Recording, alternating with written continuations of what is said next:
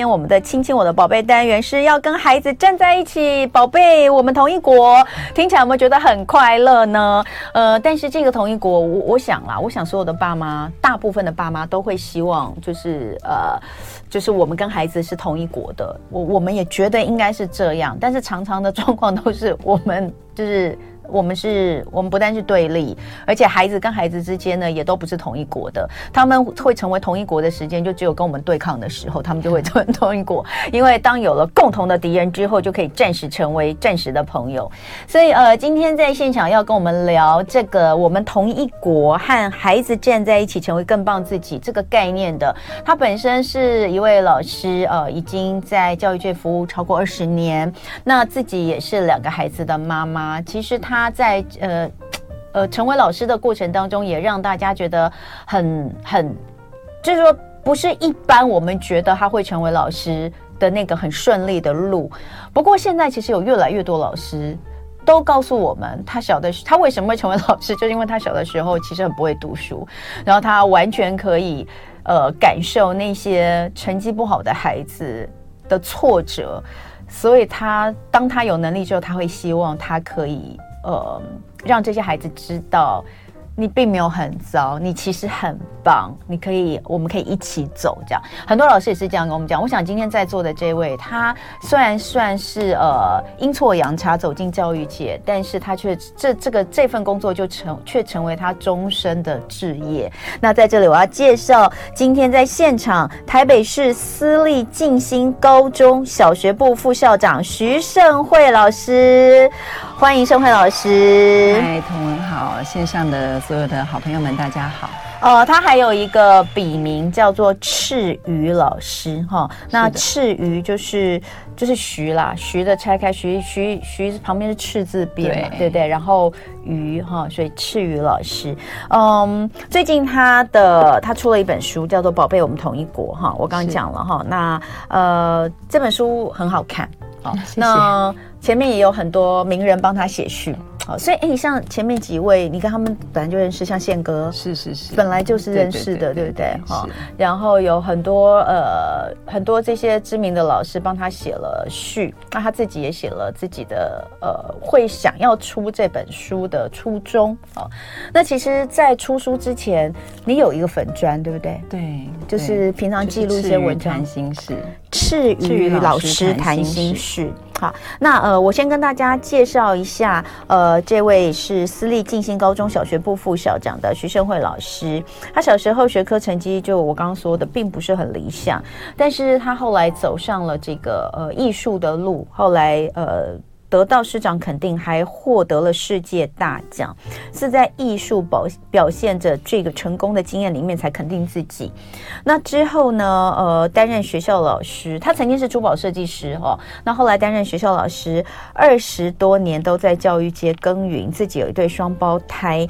那呃，他期许自己成为教育界的采矿师。这个采矿师的概念是什么？谢谢你刚才念了很很长的一段，嗯，确实是我当初写这个的呃的一个概念，嗯，那为什么叫采矿师？是因为我从来没有想过我这一辈子会做老师这么久，嗯，我一直以为我应该没有做几年，我就会回去当我的艺术家，或者是珠宝设计师，嗯，但是后来我在面对。这么多不同的家长、学生，甚至是我的伙伴，嗯、我就发现他们每个人就像不同的矿石，嗯，只是就像我们常说的千里马跟伯乐之间的关系，嗯、我们怎么去开采它？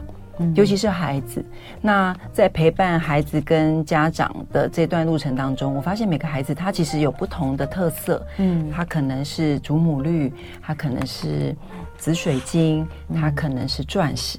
他甚至有一些孩子是黑曜石等等，那就是不要用同样的一个标准去看待他们，嗯，就是要有不同的眼光。嗯、所以呃，我觉得是很感人的，就是说大家都知道宝石是它在刚被发现的时候，其实是非常不起眼的，就是一颗石头。对，你必须要去把它，你第一个你你要先。先有那个慧眼，知道这里面有宝石，对不 对？那当然是要有经验的人，对对，对，一般路人就不会发现。有经验的人就是这些老师们，哈，那你发现你看到了一颗就毫不起眼的石头，可是你你先发现它之后呢，你还要有耐心去把它切开来，切开来之后呢，呃，要花时间去雕琢它，它才会对洗练，对才会成为宝石。其实我想，呃，每一位老师其实在刚开始的时候，也许啦，我认为在投入教育界的时候，大部分老师他其实都是有热情的，都有抱着这样的心态。但呃，为什么久了之后呃没有了，或者是说在传统的体制之下，呃，让他们忘记了初衷，或是有太多太多的事情，其实真的有时候我们觉得老师是很辛苦的。那呃，总而言之，我觉得这本书里面，它其实呃，因为同时拥有妈妈跟老师的身份，所以更能够，我觉得是双方面的贴近那种那种内心，呃，所以呃。先讲哦，因因为我们我们现在还有一分钟时间要做广告，所以我先可以告诉大家，就是等一下我们会聊到的东西。当然，第一个会先聊一下他小时候的故事哦。我我跟你讲，那真的是看完了我都眼眶含泪。我就觉得这个孩子最后能够走，能够变得变成这个样子，真的是始料未及。我想你爸可能也没想到吧？对对，你爸爸后来有非常的欣慰吗？他是大学的时候有跟我道歉，真的假的？对。他有跟你道歉哦，就是我学了教育以后，有跟爸爸好好的沟通。嗯、我跟他说：“你这样子对待我小时候，这样是错的。”可是你知道吗？我在你写到你说，就是呃，你姑姑告诉你说，这个呃，为什么爸爸会赶你出家门，是因为他知道阿嬷。一定会去找你回来，所以阿妈走了之后，他就再也没有再也没有赶我。然后你那边就写说你你，所以你就想到说，原来爸爸从来就不是真的想要赶你出去，可是不是所有人都会这样想哎、欸。等一下回来我们来聊一下。今天亲亲我的宝贝，在现场的是台北市私立静心高中小学部副校长徐胜慧老师，呃，他在粉砖上的笔名叫赤羽老师哦，他的粉砖是赤羽老师谈心事。呃，他今天呃来跟我们分享他的这本宝贝我们。同一国和孩子站在一起，成为更棒的自己。这本书刚刚有讲到，其实他小时候可能没有想过他会成为老师哦，呃，或者是像他刚刚说的，没有想到会做这么久。那呃，因为他小时候其实并不是很会读书的孩子，对不对？对。嗯，所以那个时候，因为呃，照你写的是姐姐的成绩很好，很优秀，姐姐跟弟弟都很优秀。对，对然后呃，是老二嘛，对不对？对，我是老二。哎，你有真的觉得老二在家里特别可怜吗？就家族排行里面，老二通常都是父母就先忙完大的，然后最后又照顾小的。老二通常在家族排行里都会需要比较独立，嗯，然后就比较管不到了，嗯，因为老大就照书养嘛，嗯，那老二就，嗯、那后来等个几年，老三出现出生了，就会关注力都在小的，嗯，对，但但是可能我的呃，在于学科的领悟力比较弱，嗯，所以在当年的时代可能。相对的，对于父母长辈师长而言，就会觉得你怎么这么的不不上不上进，嗯，怎么学科怎么教都教不会，嗯，所以我常常会觉得有时候那个可能那个时间还没到，嗯，急不得，嗯，那越急就越慢，嗯，可能会是这样，嗯，所以我小时候真的是整个学科状况就非常差，所以我刚才我们有聊到吧，我父母就会很生气，尤其是我爸爸嘛，我爸爸就会觉得整个家族里面都是。都很优秀，你到底是怎么？你到底发生什么事情？嗯，那就可能越骂孩子就越挫败，又越不想念吧。嗯、然后我就是很，我刚才也在外面跟我的朋友在聊，哎、嗯，很小我的性向就很清楚，就是对艺术学科非常的喜欢。嗯，我就我就常会画图。嗯，但。早年的父母是没办法接受的，他就会看到就撕掉，看到就撕掉嘛。嗯，然后要不然就是我就是只要考不好，我们家住公寓，我还印象很深刻，他就会把我的所有东西都丢出去，从楼上从楼上往下丢吗？我们家没有你这样子的孩子，嗯，就会觉得，嗯、呃，后来当然我会觉得，我我刚有跟呃同文讲说，当然大学我学了教育以后，就跟我爸爸说，你实在是不应该这样子教我的小时候。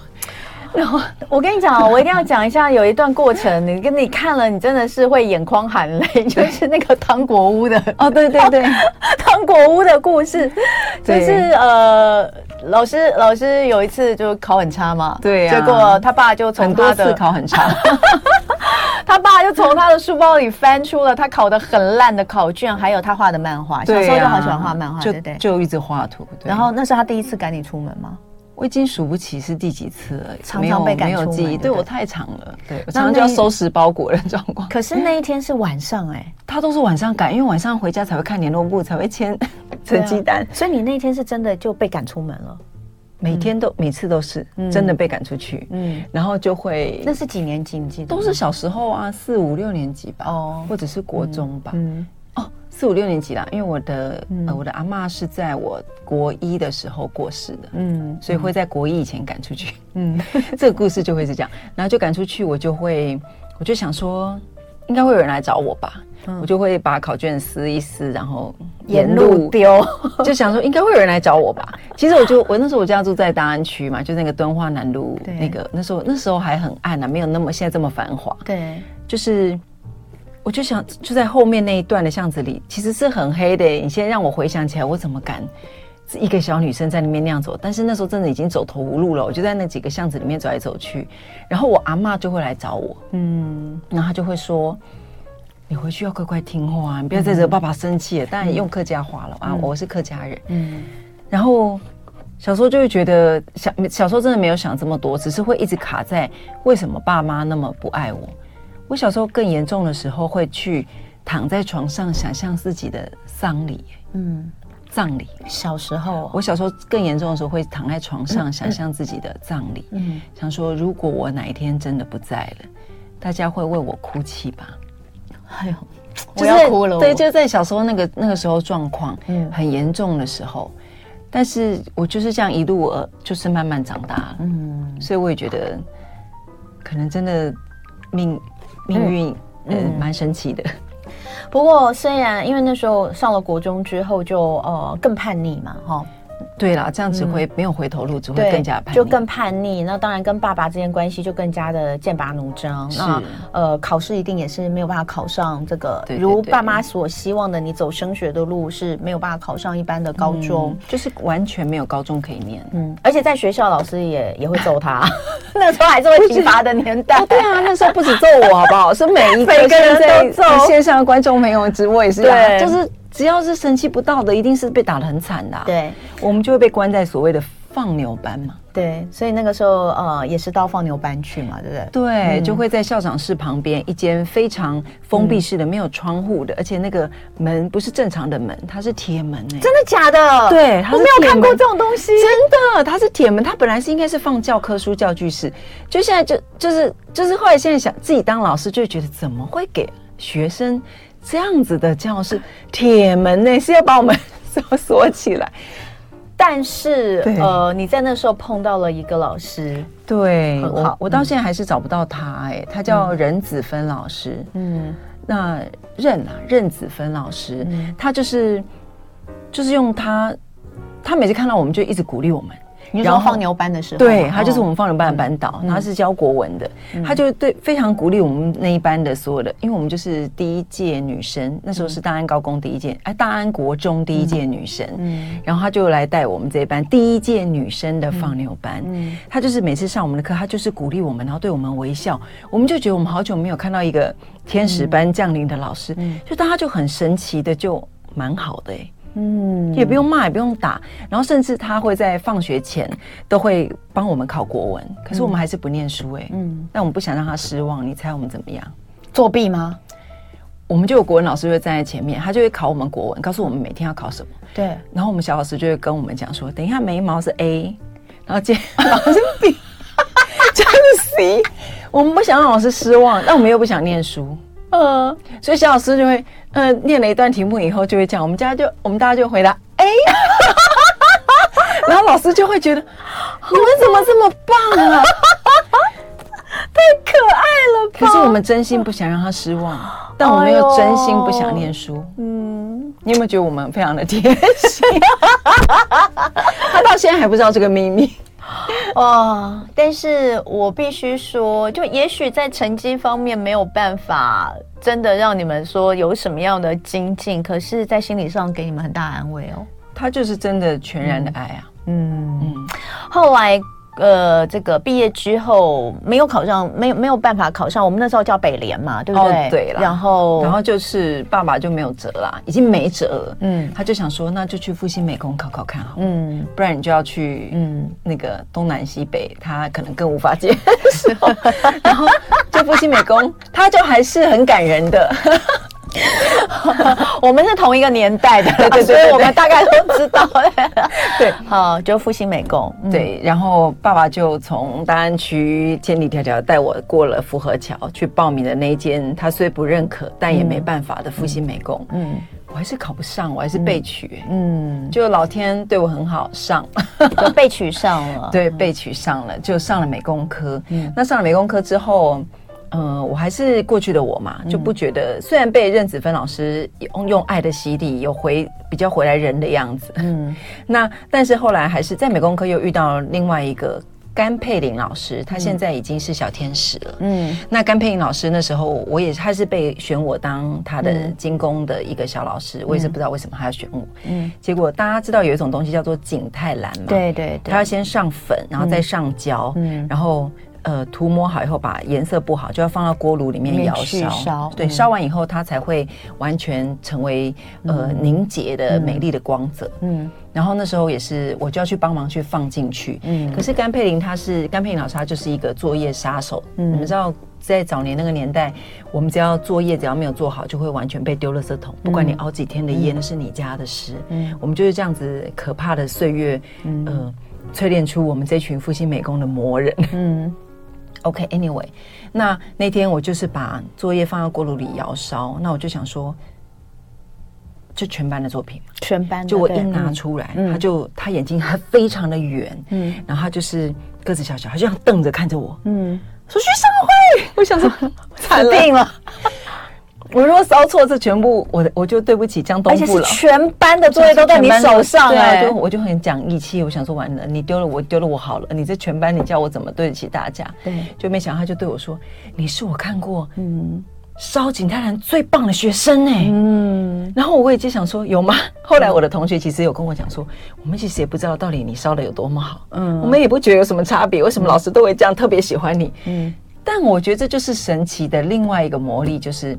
我就突然觉得自己好像还蛮有用的，嗯，对，嗯，那后来就是又可能就是到了自己能够自在发挥的领域，后来就是接连就得奖嘛，嗯，后来就在后来成为珠宝设计师，而且很年，你还没毕业就被签约去，是，就是因为我们在高职毕业都会有新一代设计奖，对，这时候所有的厂商都会来网罗，嗯，新一代的设计师就会签约，嗯，然后那时候也得了好几个世界级的大奖，然后才开始发现。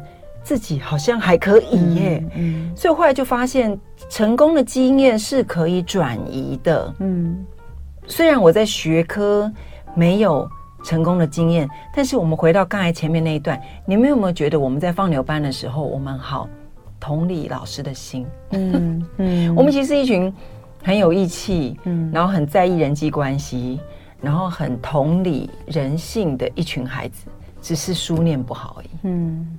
那，但是其实，在回到社会上还是很有用的。嗯，所以后来呃得了奖，然后很年轻就当了珠宝设计师，做了两年之后，感觉到不足，对，所以跟家人说想去念大学，对，对对，所以是已经进了业界，再回来考大学。嗯，所以我觉得怎么去看那个人生的，嗯、我爸爸到现在还是会说，你怎么每天都在忙东忙西，搞东搞西？小时候是说。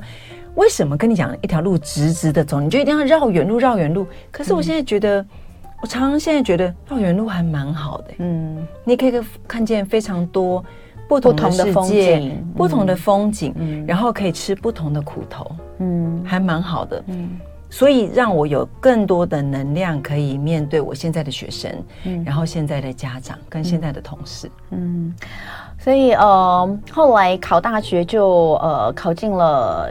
市立师院，市立师院，所以这就开启了未来走上教育的路。那成为了老师，这一做，呃，没有想到就做了二十多年哈。其实这也是有故事的，嗯、因为我一直还是想要成为珠宝设计师。嗯，那大家也知道，台湾的学制，嗯、你的分数到那边，你不可能往下填。嗯，我其实那时候最想念的是台艺大。哦，我还是很想走出设计师的路，但是爸爸的眼睛盯着我，嗯，然后那时候他我也有上张师大，嗯、他说我爸爸真的很担心我很不乖，嗯，然后那时候其实我一心一意是也想去美国纽约念 FIT 珠宝学院，嗯，父母真的觉得怕我太失控，嗯，他还是对我非常的不放心，嗯，他就说你留在北部，我们就近可以看管，嗯，那就填了一个师院，然后那时候填师院也是因为那时候我也有研究过这个师院学校有一个老师是教。精工的，然后有铸造的那个炉子，我进去可以继续做我喜欢的珠宝。嗯，结果你们知道吗？我一进去就封炉了，因为那个老 师那个教授出国深造去，这要怎么说呢？这是人生呢，这就是人生。就你永远计划赶不上变化，是，但也就开启了您另外一条路啊。但是对，所以可是，所以我没有选呃功效的原因，是因为我觉得我就是。我就是觉得我的每一条路都喜欢往那个比较，你就是一个放荡不羁的灵魂啦。没有，我就觉得私校好像蛮好玩的。我就在几几所私校里面选择。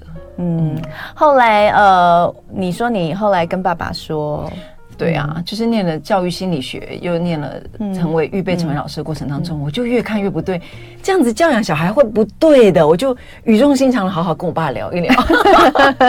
就大学时代。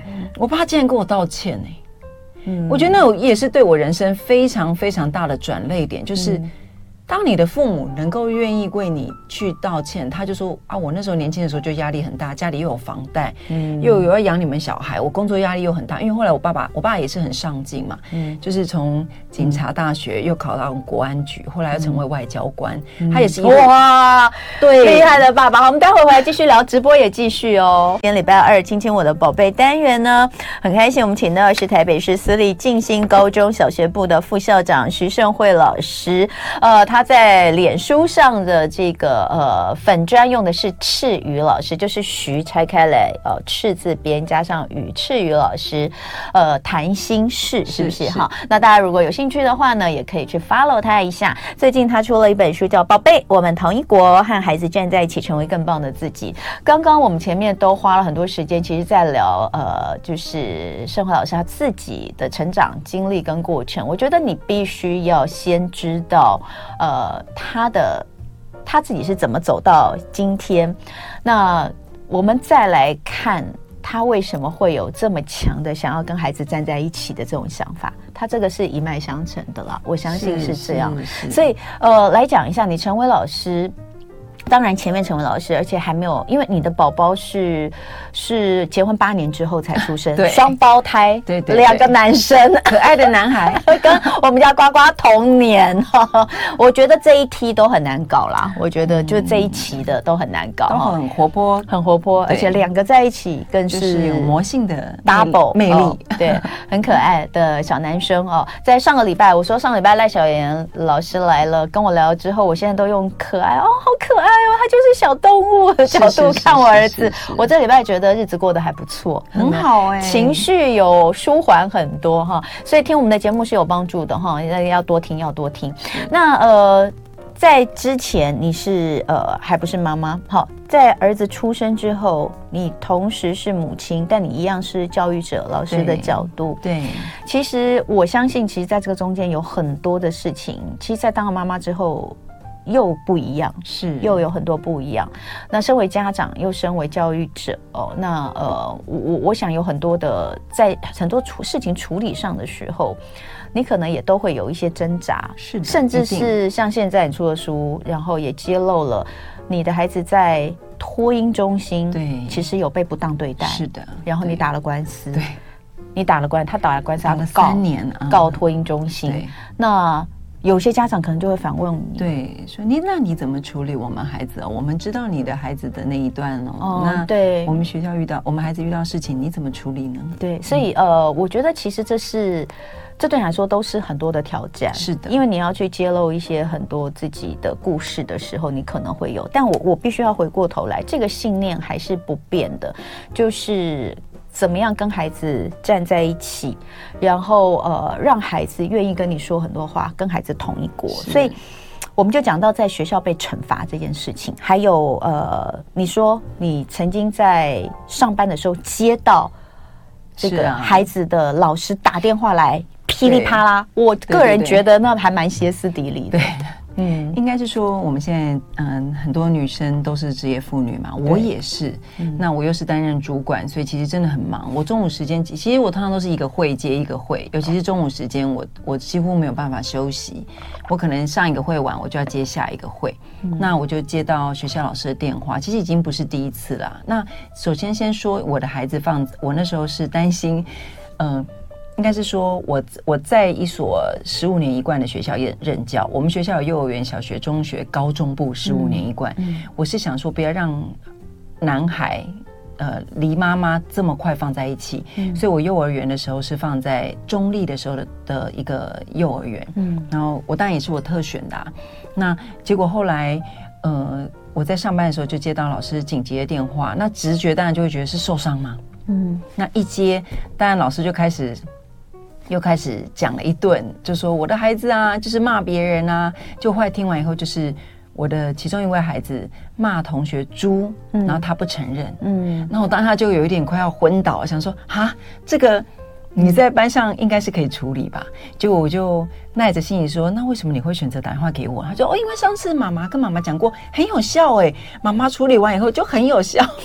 我心里想，当然有效啊，因为我 我有用。方法跟技巧，但是我觉得孩子在老师的手上，嗯、呃，这个时间是属于我，我就是托管学校的老师照顾这件事情。如果不是这么紧急，其实就是老师在班内就是在班级经营就可以处理的。那我当然也有跟老师说，你是对每个家长这样子类似的议题，你都会在这个时间点上班时间打给妈妈。他说啊，也不是一定啦。可是我觉得啊，这种立即性性的事情，一定要立即告诉告诉妈妈才会有效。所以你就会同理，老师其实他也是牺牲了他的午休时间，或许他也还没吃饭呢，嗯，他都还愿意为你的孩子打这通电话给你，不管他的方式对或不对，可是我会先同理说，他其实是认真的，嗯，只是方式可能不是不是这么对，嗯，然后我就跟他说。我当然就会先谢谢他愿意花这时间打给我，嗯、但是我也跟他说，可是如果妈妈们都在上班，我们都是教职人员嘛，嗯、那你这样子可能有一些妈妈会接不住哦。嗯，我先谢谢你这样做，嗯，但是嗯，我回去会再教，嗯，那当然同时，我觉得他也是一直执着在我的孩子的那一点，我当然就叫我小孩子来听电话，他希望我骂我的孩子一顿，嗯，我觉得啦，嗯，那我在在电话那头我就听我孩子讲，那我孩子就说。对，他就当然幼儿园嘛，嗯、也不是讲口语表达那么清楚。嗯，总而言之，我处理完我孩子的那一段之后，我就还是给老师先安抚他，先同理他，嗯，然后顺便再稍微带一点说，那如果别的妈妈不见得接得住，嗯，那就是我们都是教育人员，我也知道你辛苦了，谢谢你打给我，嗯，那我不知道他听得进去多少，嗯，我只觉得处理我孩子的问题，接住他要给我的问题，那同理他。也谢谢他愿意教导我的孩子，嗯，不然现在有坊间，就像刚才您说的，太多老师都放弃教导孩子，嗯，是因为家长也比较恐怖，嗯，有些家长就会觉得，那老师就会觉得，那我多做多错，那不做就不错嘛。嗯，所以有些老师就会干脆，那我那我都不要讲好了，反正那是你的孩子，嗯，我跟你的孩子缘分就这么几年，嗯，反正你那是你的孩子，跟你一辈子的，那我不说，反正也不会怎么样，嗯。可是这代这对对双方其实是双输的，嗯，因为这一代下一代，我们养出的下一代，其实是要承接我们未来的耶，嗯。如果，所以我其实会出这个书，你看跟我们 小时候正义感使命好像有一点像，我就是一个很。自以为很正义的人，嗯，我就会觉得孩子，就像我常常会跟家长说，你孩子给我，我们各持股百分之五十哦，你不要以为你孩子送到学校来，你就没事哦。你送来的一所私立学校是要你要付出，我要付出，嗯、不然没有可能你你会我直接会把你孩子养了就好了。嗯，你要一起来，嗯，啊，你想好你再来。嗯，所以我就会邀请家长跟我一起参与孩子的活动，甚至孩子在学校有任何问题，我就会 call 你来学校。嗯，但是我一定会尊重你，呃，我也会告诉我的老师，就像呃书里面所说的，嗯，一定要预约父母的时间。嗯，就像我也会跟同事说说，你要跟我我们要约同事的时间的时候，你要先预约，嗯、你不要走廊上抓到就说，哎、欸，就开始跟他讲一段。嗯，你要先去尊重对方的时间。如果你养成习惯，你就会尊重父母的时间。任何一个职业妇女或者是爸爸，嗯、无论如何，你不要以为他随时可以接你的电话。嗯，纵使你你身为一个老师，你再有多大的热忱，你都要老师也要去体谅到。父母刚刚有没有被长官交代一个很重要的任务？嗯，有没有刚一个 KPI 不好，业绩正在、嗯、正在很 down 的时候，你现在跟他讲他小孩子的问题，你简直是触动一个暴龙。嗯，所以我觉得老师如果身为一个很有爱的老师，只要把那个技巧方法做对，跟家长预约一个很好谈话的时段，通常会成功的。嗯，那老师也不会挫败。嗯，就觉得我打给家长，家长态度不好哎、欸，嗯、当然不好啊，你打的时机不对啊。嗯，好，那我们讲，如果孩子在学校被惩罚了，就像呃，你你刚刚所说的这个，他其实老师没有惩罚他，老师只是觉得说，哎、欸，你这样做不对啊，我要跟你妈讲。他其他时间是有啦，就是游学嘛，嗯、现在常常学校常常会用，就换到别班吃饭。哎、嗯欸，我们家的也有去隔壁睡觉。对，可是其实就是以正向教养的观念，我现在常常告诉我们学校的老师，就是。尊重嘛，我们这一代已经不是我们早年那一代。我们怎么尊重下一代？我们怎么看待下一代？嗯、他未来就怎么对我们呢？嗯，你你要尊重他是一个个体，他只是来到这个星球，来到这个地球。你的儿子只是来到这个地球，比我们晚了这么多年，嗯、几十年。嗯、但是其实他才在这个星球住了，他来地球才九年呢。啊，对，超小。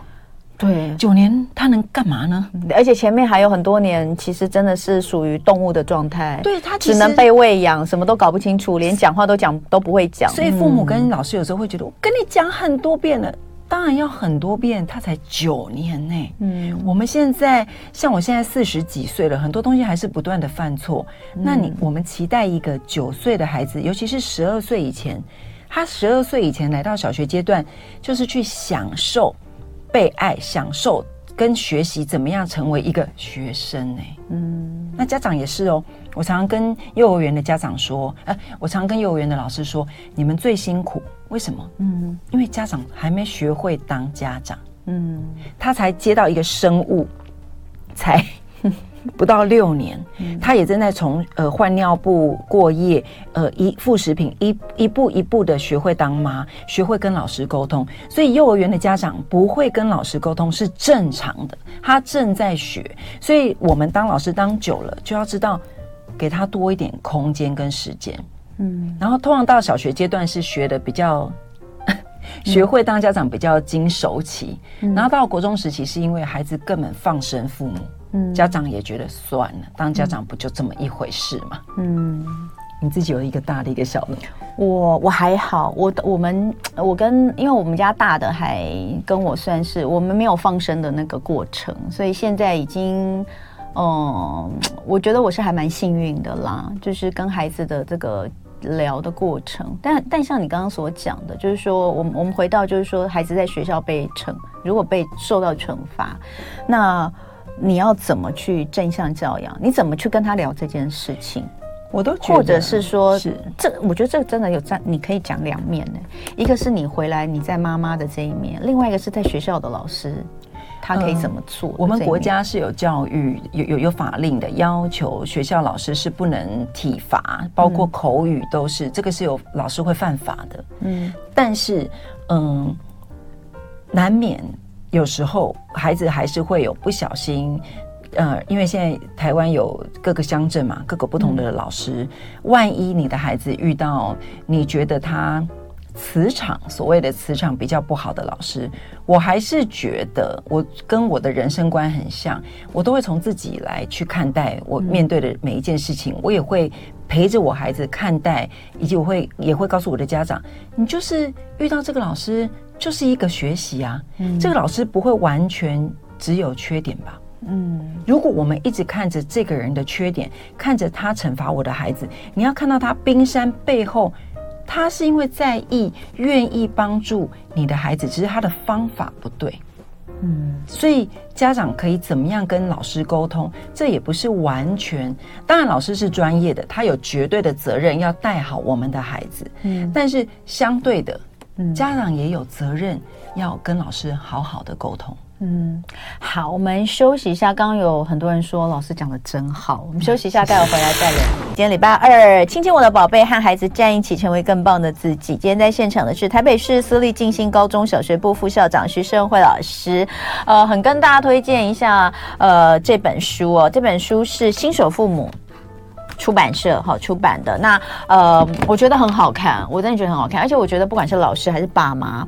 都都很适合看，因为它的重点不是在告诉你怎么当一个好的爸妈或当一个好的老师，它的重点在告诉你怎么跟孩子同一国。是我相信，我相信其实不管是老师还是你，你不会，因为他不是你的敌人，你不会想跟他站在敌对方，你只是不知道怎么跟他站在一起而已哦。所以我我我觉得大家都可以看一下这本书。那。呃，很多东西要聊，我们今天基本上根本还都还没有聊到书里面的东西，所以大家可以直接买书看。可是我觉得让大家知道这个盛华老师的概念想法，至于做法，其实书里面很多。当然，如果老师有有时间，我非常希望可以再邀请盛慧老师来到现场，跟我们多聊一些。那呃，你看，像你看，我们常常在聊亲子话题的时候，就会有好多好多的好多好多的听众会直接 po 问题上来，像这些问题，你在学校。你们站在教育第一第一现场，其实看非常非常多很多很多，比如像这个是说，老师是听别的同学告状说孩子哦威胁同学哦，但是孩子本人说没有哦，那那家长就会觉得老师你用威胁这种字眼跟我说，我觉得你讲的很严重，对不对？好，那像这样的事情真的也很多，我我觉得我。我觉得呃很可以理解，所以比如说像这样的东西，你你怎么看？就像我刚才上一段所说的，我都会用非常正向的态度去陪伴我的孩子，跟陪伴我的老师，跟陪伴我的家长。嗯，像这样子，刚才伊娃所提的，他很明显的就是老师跟家长的沟通不良。嗯，那可能老师的用具不对，或者是用词太重。我们呃，如果有比较有技巧的老师，不会直接下威胁两个字，因为你直接下威胁两个字，家长就会先倒退，你就会先倒退，觉得说我的孩子不会是这样子的孩子，他在家不会这样子的。可是我们都要回到所有，无论是家长或者是老师，我们要解决的是孩子的问题行为，以及孩子他背后为什么这么做。但是大家每次都卡在前面的情绪字眼，以及卡在前面的不舒服。呃，最后变成是大人跟大人之间的问题。